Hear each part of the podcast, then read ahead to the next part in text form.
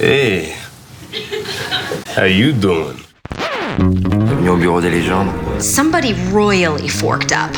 Un épisode et j'arrête? Dracaris. Une émission présentée par l'ACS, C'est pas toi qui pars, c'est moi qui te vire. T'es viré l'association des critiques de séries en partenariat avec Beta Série, la radio. These violent delights have violent ends. Salut à toutes et à tous et bienvenue dans cette nouvelle édition d'un épisode Et j'arrête le podcast de l'ACS, l'Association française des critiques de séries, en partenariat avec Beta Série. Pour ce numéro, nous allons quelque peu sortir de l'actu et regarder dans le rétro pour évoquer ensemble ces séries qui n'ont jamais eu le temps de véritablement se développer, arrêtées en plein vol, réduisant à néant les attentes des spectateurs. Elles étaient trop en avance sur leur temps ou pas assez populaires pour subsister au-delà d'une ou deux, trois saisons.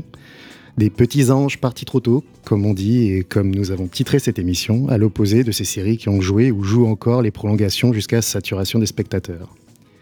Je m'appelle Yves Lecor, journaliste indépendant, et pour vous présenter ces nécrologies sélectives et non exhaustives de petits bijoux sériphiliques, je passerai tour à tour la parole à Nora Boisouni, journaliste indépendante. Salut. Salut. À Florian Kess, du magazine Tétu. Salut. Salut. Et Romain Nigita. Bonsoir. Téléstar et Mad Movies. Qui vont tâcher de ne pas trop être émotifs à l'évocation de leur série coup de cœur partie donc beaucoup trop vite. I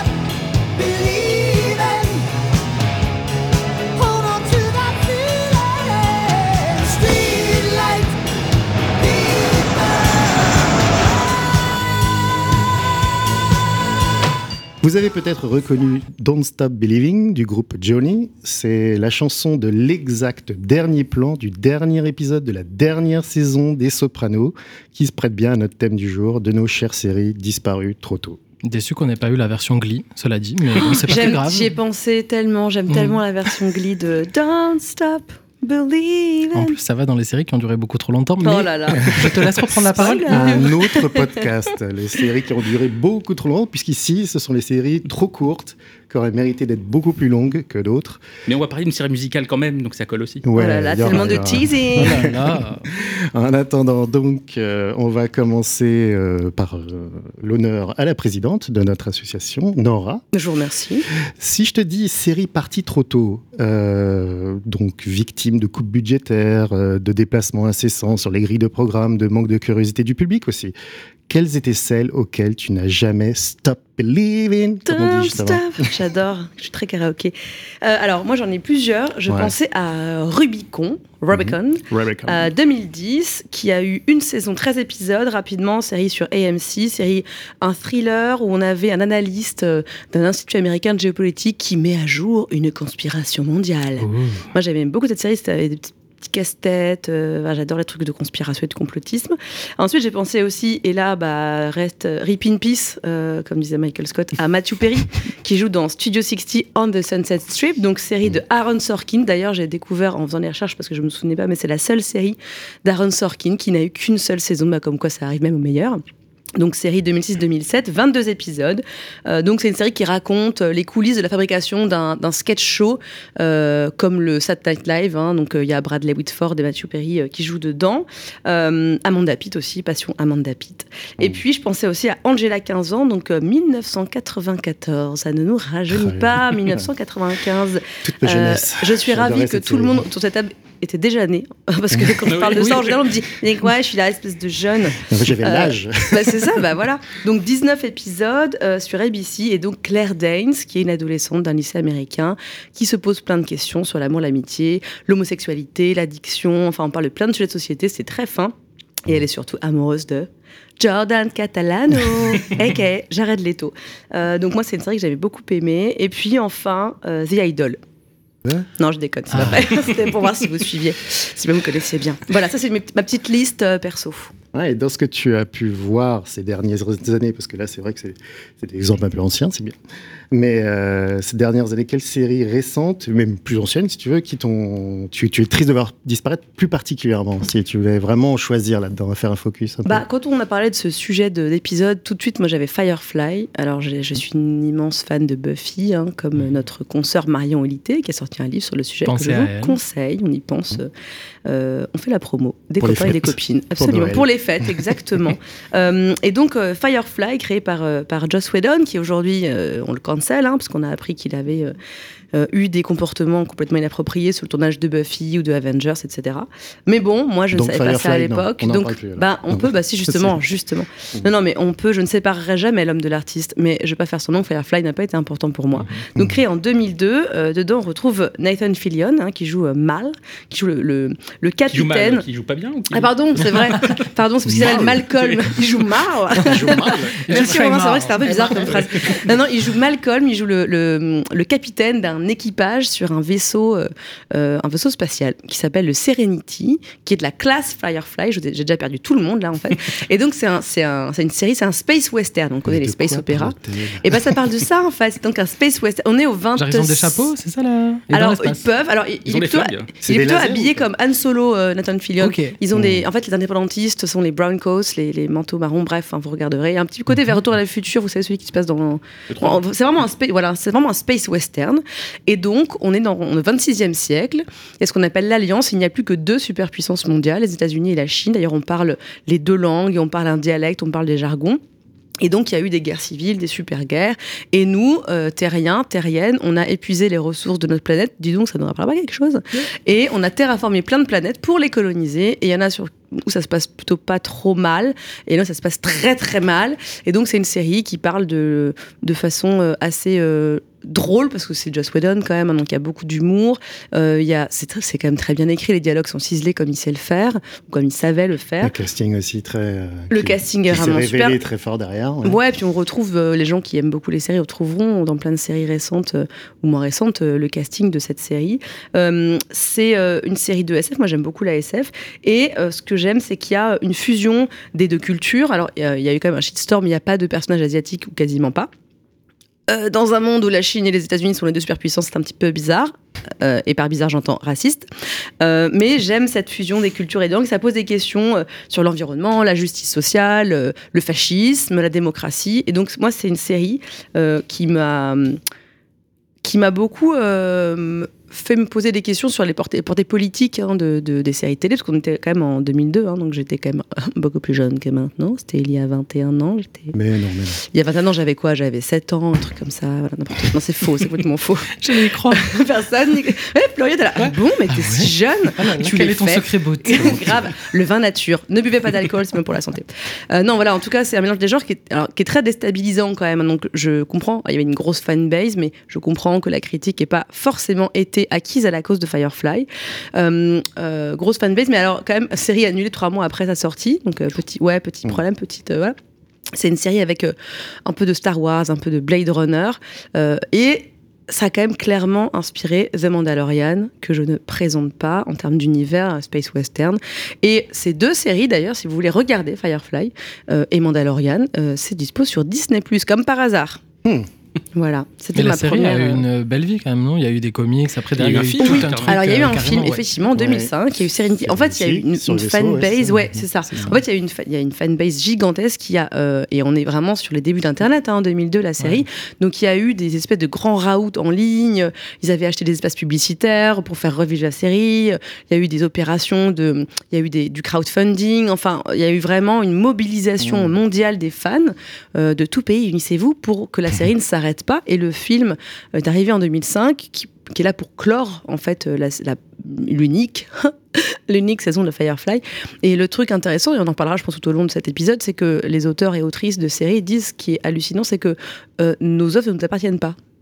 On n'a pas le droit de, faire revivre des choses parce qu'on a vendu, on a vendu notre idée, en fait, notre création aux plateformes, aux chaînes, etc. Donc là, il a réussi à faire Serenity, Joss Whedon, que moi j'ai beaucoup aimé, mais euh, après, quand on est tellement fan, au bout d'un moment, on est plus très objectif. J'ai pas revu la série depuis longtemps, donc je sais pas si elle a bien vieilli ou mal vieilli. Moi, il me semble qu'elle est quand même encore d'actualité. On est encore sur du 2002, ouais, ça va. Niveau effets spéciaux, ça va être encore. euh, Oui, elle a eu des prix d'ailleurs à l'époque. Elle a eu pas mal de prix de science-fiction, notamment sur les effets spéciaux.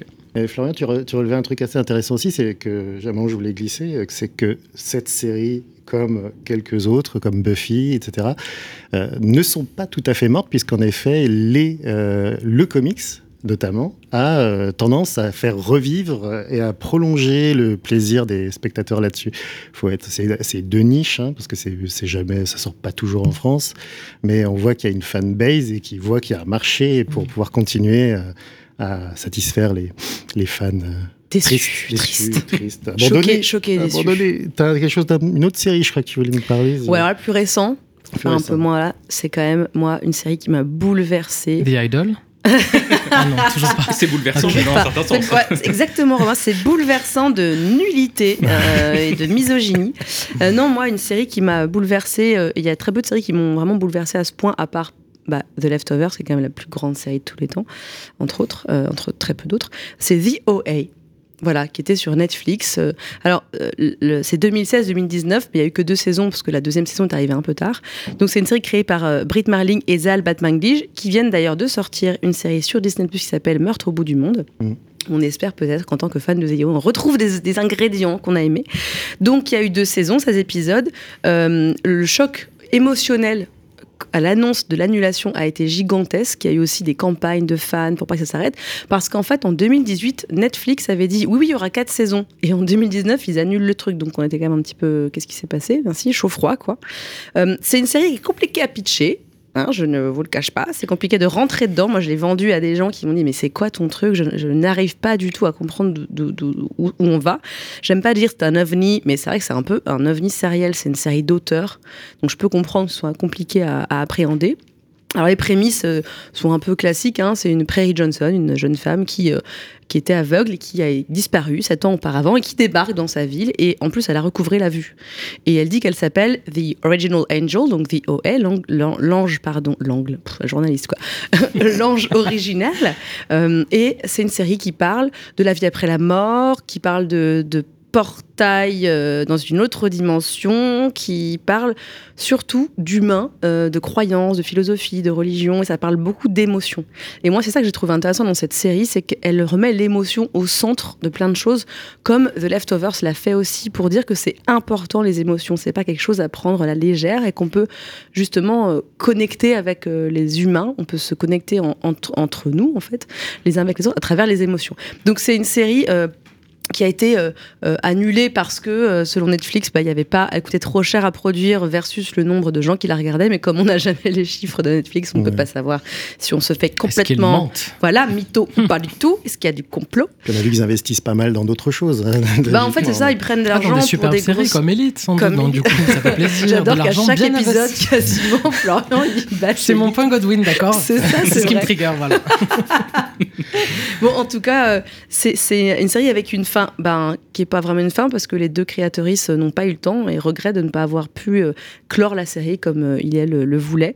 Euh, mais voilà, en tout cas, moi, j'ai rarement vécu une telle expérience euh, avec une série. Donc, je regrette très fort The et j'espère que Meurtre au bout du monde va me, me, me con- réconforter un petit peu. Hmm. Comme je savais que tu préparais l'émission, j'ai vu justement, il y a une news qui est sortie il n'y pas longtemps. Alors, c'est une news qui n'en est pas une. Comme quoi, ils auraient en projet, ils avaient déjà une suite et qu'un film ou une saison pourrait peut-être. euh, Oui, en fait, euh, bah, vu qu'elle a sorti de la nouvelle série, Britt Marling a donné une interview, je, je crois que c'est à Vulture, mais je suis pas sûre, en disant qu'en fait, elle perdait pas espoir. Mais elle rappelle effectivement, encore une fois, qu'elle n'est pas, et lui euh, n'est pas non plus, Bat et, et elle ne sont pas propriétaires de leur idée. Et donc, en fait, ils peuvent pas juste faire ce qu'ils veulent avec cette série. Et cette série n'a pas non plus été rachetée par une autre plateforme, comme on voit régulièrement Mm. euh, ça arriver, quoi. Donc, c'est toujours Netflix alors. Bah, elle est sur Netflix, et Netflix, il détient les droits, il n'y a pas de- d'autre plateforme qui a voulu reprendre euh, la série pour la continuer.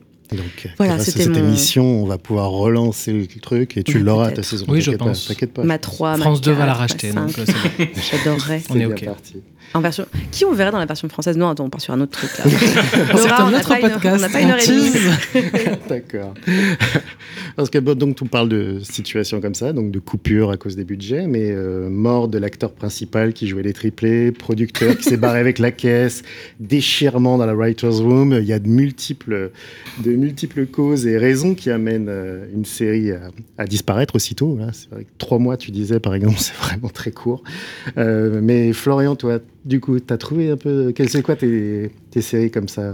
J'en ai tellement, j'ai tout un cimetière là. c'est, euh, Ah ouais, ouais. n'aie pas peur. Non, mais là, celles qui me viennent le plus à l'esprit et que je vais mentionner euh, le plus euh, brièvement possible, je dirais déjà Harper's Island, qui- parce qu'en tant que gros fan de slasher, trouver un slasher en série et qui soit réussi, euh, ça fait énormément plaisir. On suivait euh, un mariage en fait sur une île et euh, tout part, tout vrille quand il y a des meurtres en fait qui se produisent pendant euh, la durée du séjour. Voilà, j'en dis pas plus, je vous dirai pas, mais euh, c'est vraiment un whodunit euh, à la, à la Cluedo, tout ça, c'est très très très très réussi. C'est bon, plaisir coupable un petit peu parce que la réal, voilà, bon, on repassera pour les, les, les- les- qualités sur ce plan-là, mais c'est ça se regarde. Toujours aujourd'hui parce que je me le suis refait cet été, donc voilà, je vous l'avoue. euh, Ça date de quand je la ça regarde tous les deux ans. Quoi? Ça date de quand? 2009, si je dis pas de bêtises. Donc euh, voilà, c'est un pris un petit coup de vieux parce que c'était CBS, donc euh, c'est une série de network et c'est filmé comme une série de network. Donc la qualité n'était pas trop là visuellement, mais euh, c'est un petit plaisir coupable pour euh, ceux euh, qui adorent l'horreur. Après, je vais en citer quelques-unes. Il y avait Freaks and Geeks qui reste quand même qui a un, Ah statut, assez culte pour ceux qui aiment beaucoup les séries. Le casting de fou. bah ouais, enfin James Franco, Linda Cardellini, Busy Phillips, euh, Seth Rogen, on s'arrête pas quoi. Euh, c'était incroyable. C'est le genre de série qui fait plaisir de regarder quand on voit la carrière qu'ils ont eu aujourd'hui ces acteurs-là. Donc c'est euh, Toujours bien, je l'ai revu aussi euh, pas longtemps. et elle passe toujours fait, très bien aujourd'hui. Ouais ouais ouais. On aimerait que d'autres ressemblent à ça. Et surtout, il y a une intégrale en Blu-ray qui existe pour cette série, donc ça aussi, ça fait plaisir de voir des, des séries parce que c'était milieu des années 80, fin 90, 99, je crois. Donc de pouvoir les revoir avec une qualité aussi à l'image, ça fait, toujours plaisir.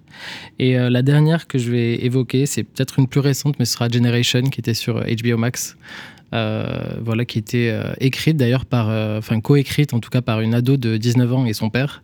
Et c'est, on voit tout simplement en fait le reflet de la génération Z d'aujourd'hui avec toutes ces, complexités, j'ai envie de dire, sans, rentrer dans toutes les intrigues. Et, voilà, ça faisait juste plaisir en fait de voir, de voir cette génération-là représentée avec une telle, une telle justesse. Mais du coup, tu voulais nous parler de deux séries plus particulièrement. Mhm. À la première, c'est Looking. Ok. Euh, et petit moment autopromo, euh, j'ai écrit un article voilà, dans le nouveau nou- numéro de Tétu qui est en, en kiosque actuellement. L'excellent en kiosque. Voilà, tout à Mhm. fait. euh, où j'ai pu parler avec le créateur, certains des acteurs et revenir en fait sur, sur cette série. Donc Looking, c'était euh, tout simplement une dramédie, on va dire, sur le quotidien de trois amis gays à San Francisco. Le pitch s'arrête à ça, parce qu'au final, c'est juste la vie de, de ces trois personnes-là. Euh, et pourquoi ça m'a plu, euh, et pourquoi ça m'a marqué, et surtout pourquoi je suis énervé qu'elle ait été annulée si tôt, c'est parce qu'on tombe rarement sur des séries qui euh, dressent le portrait en fait du, du vécu gay avec autant de, de- de justesse. Parce qu'en fait, je dis vécu gay, bon, c'est très généralisant évidemment. Chaque gay a sa propre vie, mais euh, mais il y, a quelque- il y a des ancrages communs en fait. On le voit dans comment euh, ils interagissent ensemble, comment ils se sociabilisent. Euh, c'est vraiment euh, voilà, c'est il y a l'aspect communauté en fait qui faisait énormément plaisir de retrouver. Et, et puis c'est moderne parce que depuis Queer as Folk, en fait, euh, il n'y a pas eu grand chose. En fait, ça, je trouve que ça se rapproche euh, en termes de, de tonalité du queer as folk euh, britannique, pas tant du, euh, de la version US qui était plus dans le soap, je trouvais, avec vraiment des, des ficelles très dramatiques, des intrigues Asiel World non très plus, c'était pas vraiment dans l'ambiance. Non, ouais, c'est ça. C'était beaucoup plus euh, dru, un peu sec. Il y avait un côté un peu ouais. naturaliste, je trouve, qui partait Mm. plus vers Girls, qui avait été lancé, je crois, un an ou deux ans avant. Donc c'était plus euh, la réponse, on va dire, gay et euh, san franciscaine de, euh, de, de Girls. Et euh, donc c'était sur HBO. Donc déjà, on va dire que petit gage de qualité quand même, je trouve qui, était au rendez-vous. Euh, Il y a eu un téléfilm de clôture, donc bon, on va pas se plaindre. On va dire qu'il y a eu une sorte de, conclusion qui a été offerte aux fans. Mais euh, on sent qu'il y avait tellement de potentiel, tellement d'intrigues et à travers les personnages et les secondaires qu'ils ont introduits au fur et à mesure qu'en fait c'est dommage. Et personnellement, moi j'explique ce manque de, de, succès en fait auprès du public tout simplement parce que à cette époque-là, parce que c'était quand même 2014, il n'y avait pas encore la représentation euh, LGBTQI+ qu'il peut y avoir aujourd'hui. Aujourd'hui, maintenant, il y a, pléthore en fait euh, dans, dans toutes les séries sur les plateformes et encore même sur les chaînes de télé. Alors qu'à l'époque, on était très exigeants, je pense. euh, Enfin, je parle au nom de la communauté, vraiment, on était très pointilleux sur ce qu'on voulait. Et si on n'était pas représenté dans toute notre diversité, ça n'allait pas. Alors là, c'était peut-être trop spécifique. Et en même temps, je pense que c'est aussi dans la singularité qu'on arrive à être universel.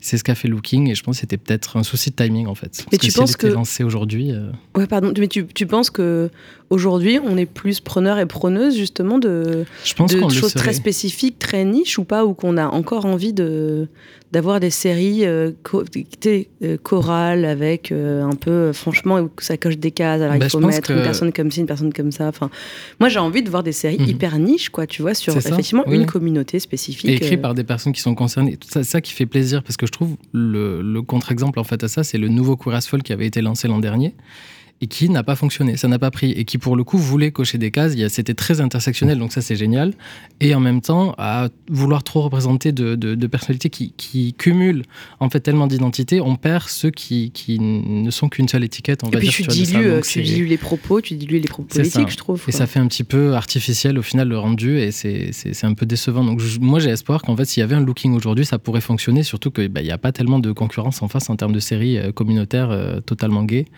et même totalement lesbiennes. Maintenant The L-Word Generation Q n'existe plus. Donc Ouais. en fait euh, il y a, Parti- euh, il y a un créneau à propose, je prendre. propose le nom totalement gay d'ailleurs, totalement lesbienne. Oui. Super comme, comme Totally Spice. C'était un sacré, c'était vraiment le panel pour le coup, le Ben The ouais, à l'époque, je me souviens, oui, quand c'était sorti. Tu voulais aussi nous parler de High Fidelity, je crois. Oui. Alors bon, peut-être que son importance est questionnable. Je peux l'avouer parce qu'elle n'a pas, elle a pas quelque chose d'innovant en particulier. Euh, bon, pour la mettre en contexte, c'était euh, déjà une adaptation euh, d'un film qui était sorti en 2000, qui était lui-même une adaptation d'un livre de Nick Hornby qui avait paru en 1995. Excellent. Et, euh, et on y retrouve Zoé Kravitz euh, qui joue Rob, donc la proprio euh, d'un disquaire, tout simplement. Et c'est juste ses déboires amoureux pendant, je crois qu'il y a 10 épisodes, sur la seule et unique saison du coup de High Fidelity. Elle est disponible, il me semble, sur Apple TV, en France, en tout cas, donc pour ceux qui veulent y jeter un œil. Et, euh, et moi, elle m'a beaucoup parlé. En fait, ça m'a surpris parce qu'elle n'était pas innovante en termes de scénario ou de comment c'était filmé ou de caractérisation des personnages. Et pour autant elle est restée longtemps avec moi. Alors peut-être que c'est parce qu'elle était sortie pendant le, le Covid pendant la crise sanitaire. Il y a quelque chose je trouve d'un peu particulier avec ces séries qu'on a pu regarder à ce moment-là c'est euh, une série qui est dans la veine un peu je trouve de Insecure et de Love Life c'est euh, dans le genre un peu comédie romantique mais très ancré dans quelque chose de euh, j'ai envie de dire un peu plus naturaliste pareil qui veut représenter avec le plus de, simplicité la réalité des rencontres et du dating contemporain.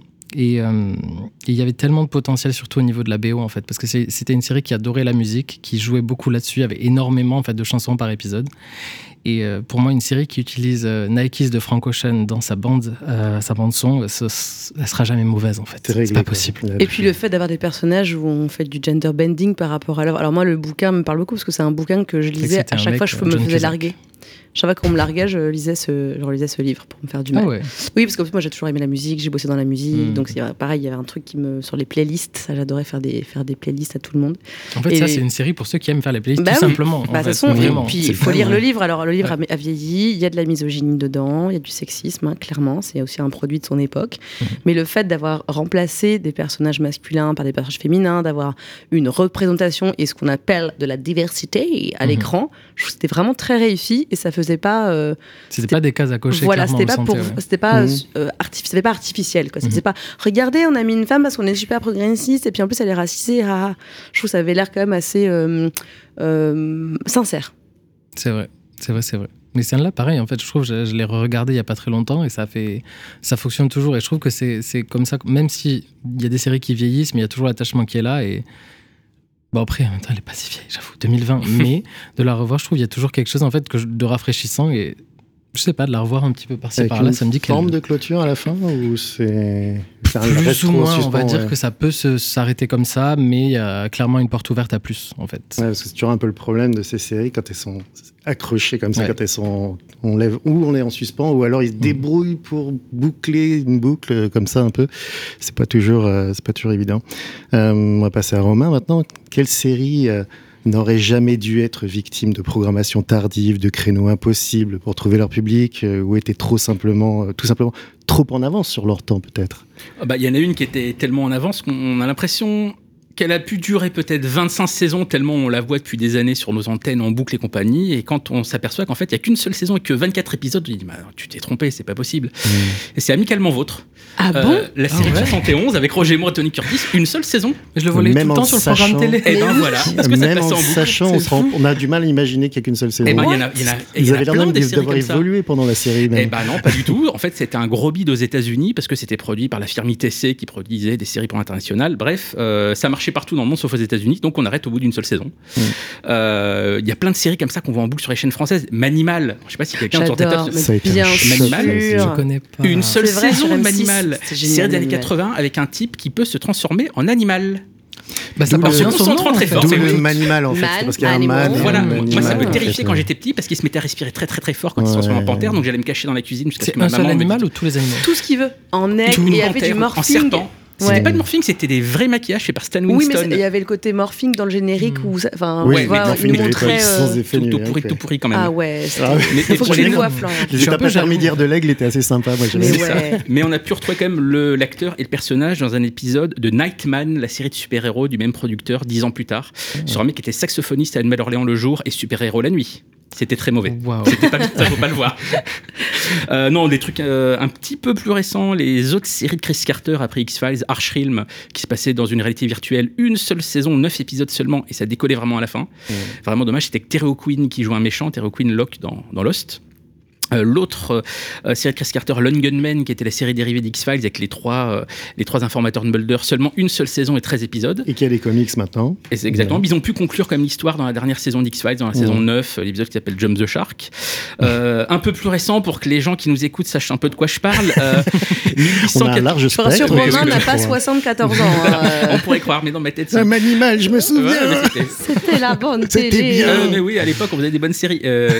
1899 donc série récente, mais qui se passe dans le passé, donc je reste dans le thème. Ah, j'ai cru que c'était l'année de sortie 1990. Non, c'est mon année de naissance. D'accord, d'accord. C'est vrai, j'ai je me ah ouais, les séries, elles remontent à si ah tu imagines même pas. Donc, je vous rappelle qu'on est donc journaliste. c'est ça. Vous avez oublié. J'étais journaliste ce petit matin, donc. Euh, donc euh, J'accuse. J'accuse Netflix d'avoir annulé 1899, donc la série des créateurs de Dark, et qui, comme Dark, aurait dû aurait trois saisons? Ils avaient un plan sur trois saisons. Il y a un énorme cliffhanger à la fin de la saison Qui 1899. avait sans plan. c'est vrai. qui nous laisse complètement en plan. Je spoile pas, mais vous irez voir. Mais c'est, ça retourne complètement la, la saison parce que c'est un retournement de situation, comme le nom l'indique. Et récent également, Rabbit Hole, euh, la série Kiefer Sutherland sur Paramount Plus, qui est un peu dans le genre Rubicon, euh, complot, paranoïa, etc. Euh, moi déjà j'aime beaucoup Kiefer Sutherland, donc forcément cette série-là j'ai trouvé assez sympa. Et puis une dernière dans cette petite liste qui pour moi était un peu le porte-étendard des séries parties trop tôt, euh, série oubliée qui pourtant en a influencé tant d'autres derrière, c'est Profit, euh, série de 1996 produite par Stephen G. Cannell euh, et qui était la première série qui est un véritable anti-héros complètement psychopathe puisque c'est l'histoire d'un type qui est prêt à coucher avec sa belle-mère et à tuer son père, tout ça dans le même épisode et pour grimper euh, la hiérarchie d'une multinationale et ce personnage absolument génial était joué par Adrien Pasdar Ah oui, qu'on a retrouvé dans Heroes plus ouais. tard, et ça lui allait comme un gant, ce personnage. Le DVD existe, c'est dispo en zone 2, jetez-vous dessus. Euh, Il y À a voir. que 9 Mm. épisodes. Ils ont arrêté au bout de 5 la diffusion sur Fox à l'époque. Euh, faut dire que juste avant la première page de pub, il embrasse sa belle-mère à pleine bouche en lui disant Bonjour maman. Bah, il aime beaucoup. Donc tout le monde a euh, zappé. ça va. Écoute, euh, on n'est pas là pour juger la culture la des gens. aux États-Unis. non, mais c'est vrai qu'une série comme ça aujourd'hui, ça passe crème, alors qu'à l'époque, c'était. Bah, Excusez-moi, on a eu. Nip Tuck à un moment donné en termes de trucs. Ouais, hyper mais veux scandale, euh, la sortie, on était sur le calme, on était sur FX, là c'était sur Mm. Fox, on n'a pas encore eu les Sopranos, on n'a pas encore eu Doctor House, on n'a pas encore eu Dexter à l'époque. c'est très précurseur ouais, Et- sur plein de choses. Il parle, il parle à la caméra en voix off, euh, façon House of Cards. Et donc avant of Cards, Et il est bien allumé en plus, le personnage. mais, mais- mais- ah, mais il, dort dans un carton. Il dort dans un carton la nuit parce qu'il était traumatisé, il était élevé par la télé. Enfin, Ouais, c'est vraiment super ça. Pour ton, mais pour ton focus, t'avais Oui, parce que ça, c'était pas un focus, hein. Ça, c'était déjà une mini focus, mais tu voulais parler d'un truc encore plus barré, un peu plus spécial encore. Et on va se faire un petit plaisir. On va, on va jouer un petit blind test euh, que personne ne reconnaîtra, donc c'est pas grave. Comme ça, tout le monde a perdu. Euh, où seulement les vrais fondus de série et les, ou de comédie musicale vous reconnaissent. I won't put you through. I'm the baby merchant. Tots are us. I give you all the service and no damn fuss. Give the baby merchant just a week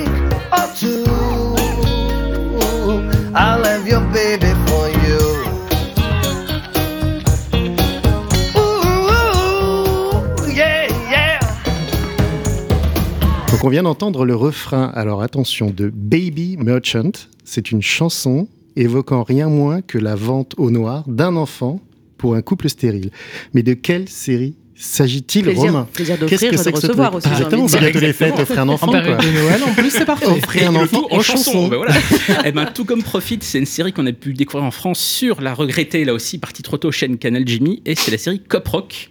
Euh, une saison seulement en 1990, seulement 11 épisodes. Ah, ovni, ovni. Là. OVNI Ouais. qui sort de l'esprit malade de Steven Bochco. Euh, normalement, Steven Bochco, si vous écoutez ce podcast, pardon, ce podcast, vous devez savoir qui c'est.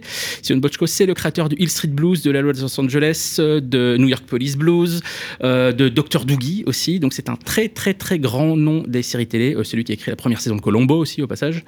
Euh, et en fait, il a tellement de succès dans les années 80 qu'il Street Blues et le Los Angeles que ABC lui fait un pont d'or, lui fait un contrat multisérie parce que ABC est complètement dans la panade à l'époque. Le patron des séries ABC à l'époque, c'est Bob Iger, le mec qui depuis est devenu juste le PDG de Disney. hein, donc euh, un mec, voilà.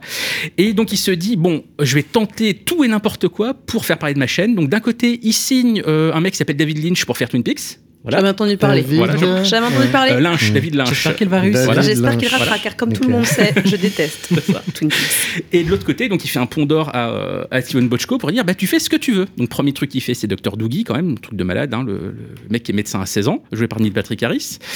Et puis après il se dit bah tiens, il y a quelqu'un qui m'a proposé de faire à Broadway une version comédie musicale de ma série policière Les Street Blues, qui est juste la série qui a révolutionné les, les séries policières des années 80.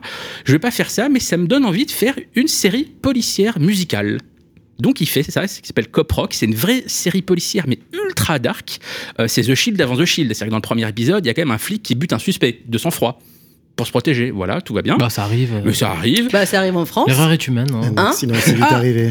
Hmm. Voilà. Politique. Mais, Du mais même par politique contre, ce soir. ils ne chantent pas Mais quand ils ils ne le le font. chantent pas.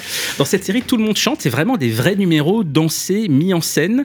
Euh, les suspects. Ils euh, chantent autour, sur les scènes de crime. Pendant les... Ouais, les le temps. suspects sont arrêtés qui chantent en rap, euh, les mecs qui sont euh, dans la reconnaissance, euh, tu sais, on dit euh, si vous reconnaissez le suspect 1, 2, 3, 4 Mhm. qui se mettent à chanter, euh, les flics euh, qui chantent aussi, un flic qui se lamente euh, parce que sa femme ne lui parle plus, et la, la chanson qui fait chialer tout le monde à la fin du pilote, c'est justement une jeune femme qui vend son bébé et qui est sur un banc à Los Angeles avec le soleil couchant derrière, et vraiment, si vous avez un cœur de pierre, si vous ne chialez pas de- devant cette scène. Et en plus, les chansons du pilote sont juste signées Randy Newman.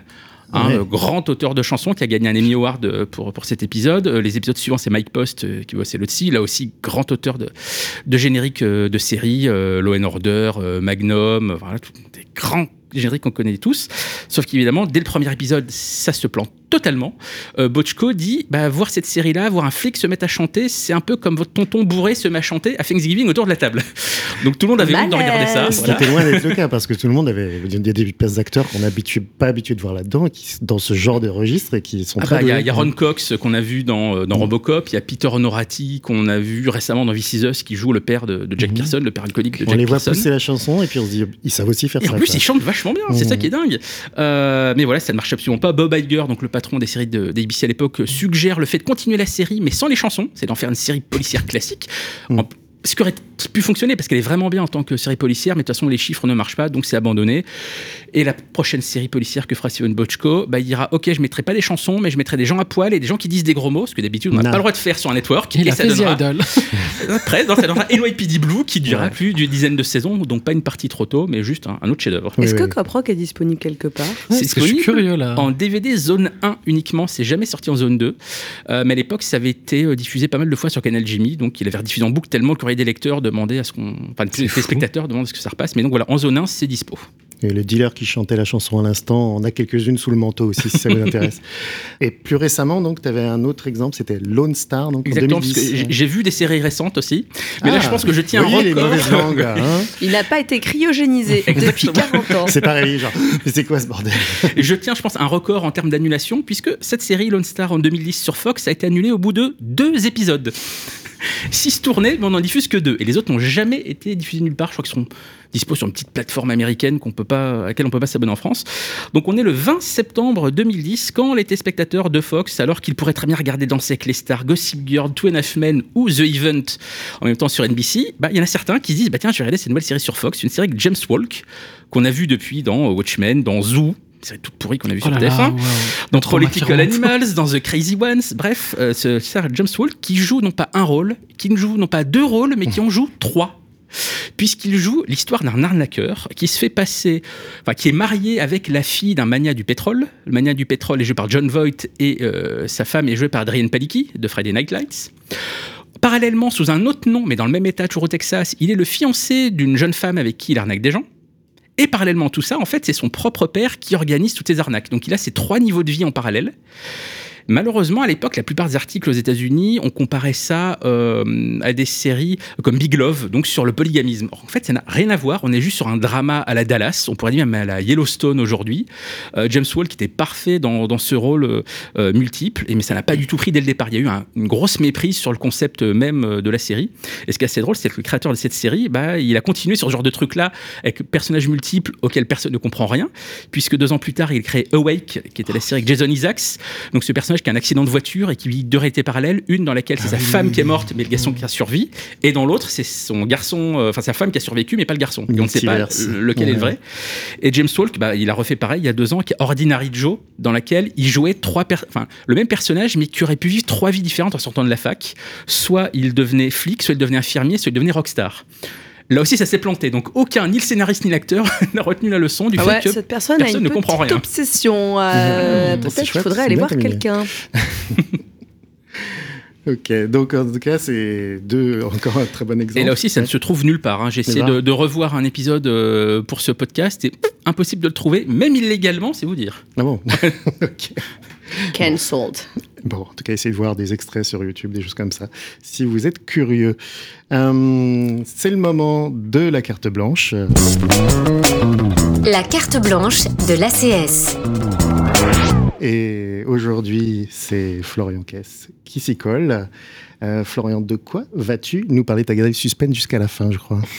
Oui, parce que aujourd'hui je veux me confesser avant Oula. tout. Euh, je vais pas vous parler d'une série scriptée comme on a l'habitude de le faire dans ce podcast, mais plutôt d'une émission, d'un docu-série, ou encore de ce vilain mot qui fait frémir les plus réactionnaires d'entre nous, d'une télé-réalité. J'en étais sûre. Ah non Eh oui. Alors, coupe, il s'agit. Bon, techniquement, c'est une série. Écoutez, il y a une continuation. Je vais y arriver. ouais. Mm. Il s'agit de Selling Sunset. Alors pour celles et ceux qui n'ont jamais eu vent de ce programme produit par et diffusé sur Netflix, il nous invite à suivre les tribulations d'un groupe d'agentes immobilières à Los Angeles. Bon, jusque-là, tout va bien, vous me suivez. Ça va. Oui. Je précise d'emblée qu'on n'est pas dans recherche appartement ou maison. Ok. Euh, ici, les terrains peuvent s'étendre sur des hectares. Les baraques comportent au moins 50 chambres et le double de salles de bain, évidemment, et comprennent bien sûr les essentiels pour bien vivre, c'est-à-dire une salle de cinéma privée, une cave à vin, une piscine olympique et bien entendu un terrain de basket. Non, les mais- essentiels. Mm. Bon, je vais pas vous mentir, je regarde pas Selling Sunset parce que je prospecte pour un éventuel achat. Il me manque quelques petits millions sur mon compte en banque, hein, rien de fou. Ce sera sans doute réglé avec euh, quelques, quelques ventes sur Vinted. Mais ce qui me fascine, moi, avec cette série, c'est ces personnages, en fait, ces femmes trentenaires qui se rendent à des visites de maison en bikini XXS, perchées sur des talons à faire trembler les queens de Drag Race. No- en vrai, non. Ça, j'ai menti parce que rien ne fait trembler les queens de Drag Race, je préfère le dire. Notre podcast s'appelle Un épisode et j'arrête, ce qui n'est malheureusement pas possible lorsqu'on lance Selling Sunset, car elle est très bien ficelée. En effet, même si on retrouve les codes d'une télé-réalité plutôt classique, avec ses moments au confessionnal par exemple, l'émission mise sur une photographie travaillée, un vrai sens de la mise en scène, tout en jouant avec les codes de la fiction, avec de véritables storylines, des plot twists, des flashbacks, etc. Alors, est-ce que je suis en train de réaliser que la télé-réalité n'est peut-être pas tant ancrée que ça dans la réalité? Je tombe des nues. En tout cas, il faut savoir que le programme a été conçu par Adam DiVello, qui avait déjà exploité ce format hybride durant les années 2000 avec des émissions euh, qui s'appelaient Laguna Beach et The Hills sur MTV. Même si j'ai conscience qu'en évoquant euh, ces programmes-là, je m'adresse à ceux qui, comme moi, étaient abonnés à CanalSat à l'époque, ce qui en fait une remarque un peu classiste, mais somme toute, euh, c'est déjà l'influence en fait que les héroïnes friquées et déconnectées de la réalité de Sing Sense, c'est ce qu'elles m'ont appris. Voilà. On en est déjà à la septième saison, laquelle s'est achevée le 15 novembre dernier, et je regarde Selling Sunset quasi religieusement depuis son lancement en 2019. Donc c'est une histoire qui dure, et je pense qu'on peut le dire, je suis dans une relation toxique avec cette émission.